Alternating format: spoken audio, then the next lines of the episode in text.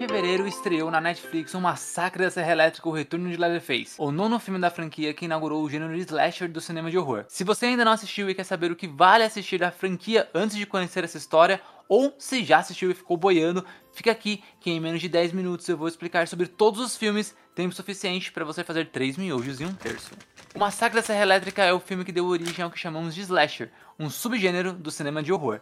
Gênero que consiste em ter um assassino que utiliza uma arma ou ferramenta e começa a matar pessoas em sequência.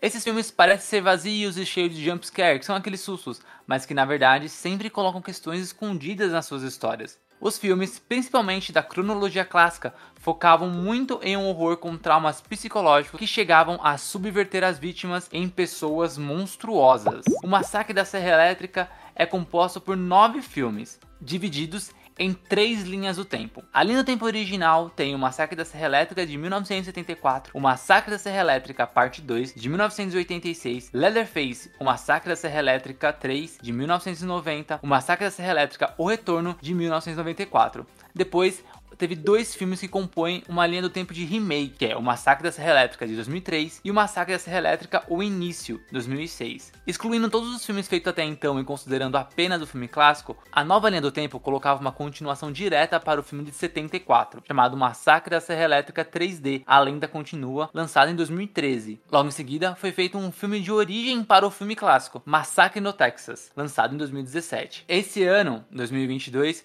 o novo filme foi lançado sendo sequência dos acontecimentos da linha do tempo clássica, o Massacre da Serra Elétrica, o Retorno de Leatherface, que saiu direto para streaming no Netflix. E qual é a história? Em O Massacre da Serra Elétrica, 1974, com toda certeza é um dos filmes mais loucos que eu vi na minha vida e o melhor da franquia até então. Com pouco orçamento, o filme foi gravado a maior parte do dia, para economizar com equipamentos de luz, o que fez o filme ganhar uma estética muito diferente e bonita, principalmente para os padrões de filmes da época. Criado por Kim Heckel e Toby Hooper, a história mostra um grupo de amigos que viaja até o interior do Texas para recuperar a casa de um familiar que morreu. Ao chegar na casa abandonada, o grupo se depara com um vizinho que vestia uma máscara feita de pele de pessoas e passa a persegui-los, com uma serra elétrica. O assassino faz parte da família Sawyer, uma família de canibais que não só comiam como vendiam carne. Apenas uma das pessoas sobrevive e escapa do massacre. E o filme traz questões sobre moralidade e até inclusão de PCDs em seu roteiro. Uma curiosidade, mesmo sendo levemente baseado em fatos reais,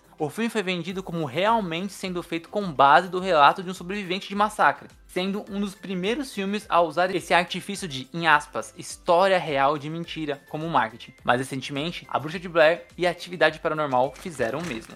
Em um massacre da Serra Elétrica Parte 2 de 1986, 14 anos depois do primeiro filme, a polícia nunca conseguiu prender a família Sawyer, mas várias outras ocorrências aconteceram no interior do Texas. Por medo, a polícia nunca as investigou, até que uma radialista ouve ao vivo a morte de dois rapazes que estavam ligando para a rádio no momento. Ela então transmite essa ligação a mando de um policial que queria solucionar esses casos, colocando assim um alvo nas costas dela.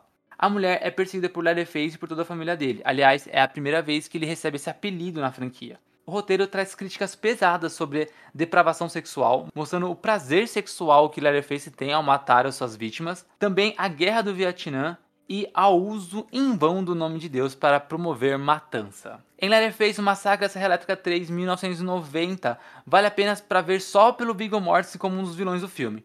Neste filme, depois que a família Sawyer é morta, Leatherface é preso, condenado e solto por ter problemas psicológicos.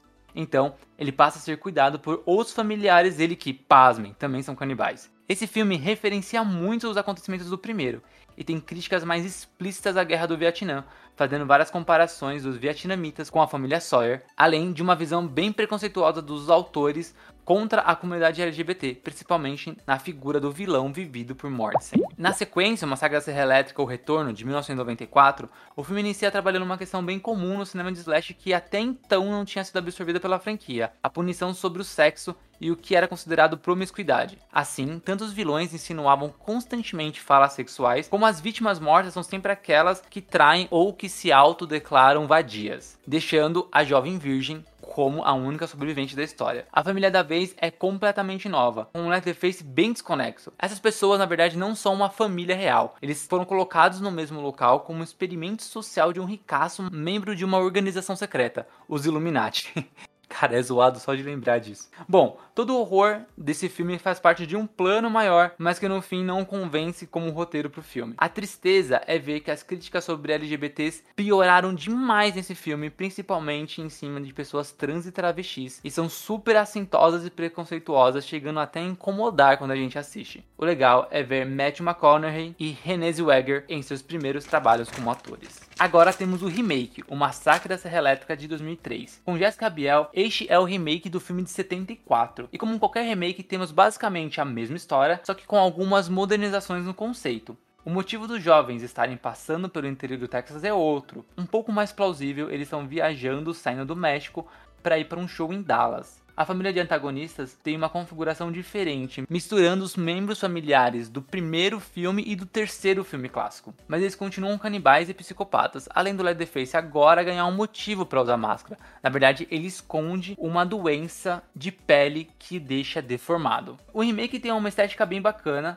mas que já era bem batida na época para o cinema de horror. Então a gente tem a sensação de já ter visto essa história duas vezes, tanto por ser o remake do filme clássico, como por ter uma estética muito igual a qualquer outro filme de terror. O Massacre da Serra Elétrica, ou Início, de 2006, a ideia aqui é fazer um filme de origem do remake, e tem atores que seriam bem conhecidos no futuro não tão distante, como Matt Boomer, hoje em Do Patrol, e Jordana Brewster, da franquia Velozes Furiosos. O filme é basicamente aquele tipo de prelúdio que ninguém pediu, usando para explicar como a família de Leatherface se tornaram canibais, a história se passa apenas 4 anos antes do acontecimento do remake. O grande problema da trama é deixar o Leatherface de lado para explicar coisas como porque um dos personagens personagem não tinha perna, porque o outro era banguela, e assim por diante, ao invés de, sei lá, explicar coisas legais que poderiam ter na trama, como a relação do Leatherface com a sua doença de pele. E é claro, o filme sofre exatamente a mesma coisa que o anterior sofria, a mesmice. Esqueça tudo o que você viu até agora sobre a franquia, porque o Massacre da Serra Elétrica 3D, além da continua de 2013, considera apenas o filme clássico de 1974, criando uma nova continuação para ele. A história busca humanizar a família Sawyer, mostrando a rivalidade dela com outra família do interior do Texas, e meio que deixa de lado todo o lance do canibalismo para falar sobre legado e a importância da família, o que é um retrocesso enorme pro filme clássico